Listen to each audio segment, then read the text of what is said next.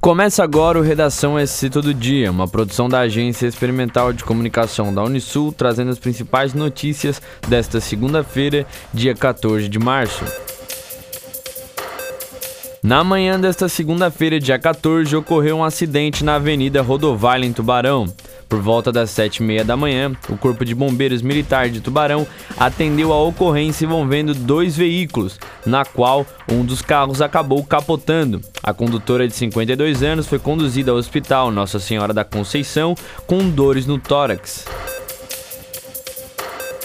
Após o Estado decretar o uso facultativo de máscara em ambientes fechados e abertos em Santa Catarina, alguns estabelecimentos de saúde de Tubarão anunciaram que iriam exigir a máscara, o que também é uma recomendação estadual. A coordenadora do Centro de Operações de Emergência Municipal em Saúde de Tubarão, Georgia de Oliveira, destacou que os serviços de saúde são ambientes fechados e com muitas pessoas aguardando atendimento, o que aumenta a chance da contaminação.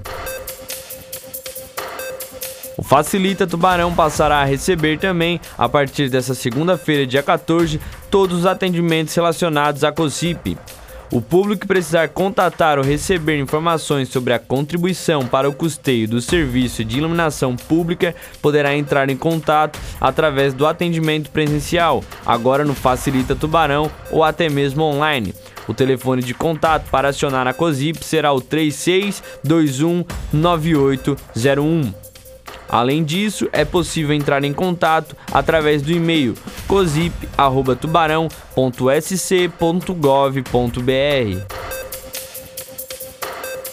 Quando começavam a superar a crise provocada pela pandemia da Covid-19, as companhias aéreas passaram a enfrentar dificuldades devido à alta do querosene de aviação, na esteira do aumento do petróleo. Responsável por 35% dos custos do setor, o combustível teve o preço ajustado em 76,2% no ano passado, quando o petróleo subiu 54%. Agora, quando a commodity já registra alta de 45% no acumulado de 2022, a tendência é de que as empresas elevem o preço das passagens e tenham de reduzir suas operações para atravessar o período turbulento.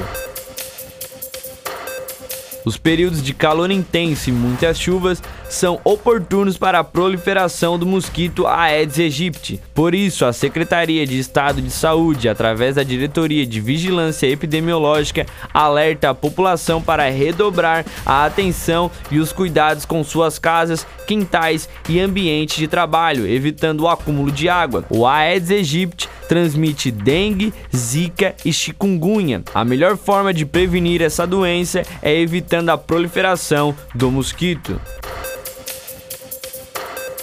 Para facilitar a vida daqueles que desejam atuar no mundo das criptomoedas, agora é possível sacar em reais o valor desejado em criptomoedas diretamente nos caixas eletrônicos do banco 24 horas. A modalidade está disponível nos mais de 24 mil caixas eletrônicos que a marca detém no país. Atualmente, a operação está disponível para os usuários de qualquer criptobanco que queira oferecer essa opção a seus usuários.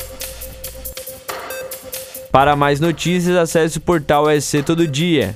Até breve.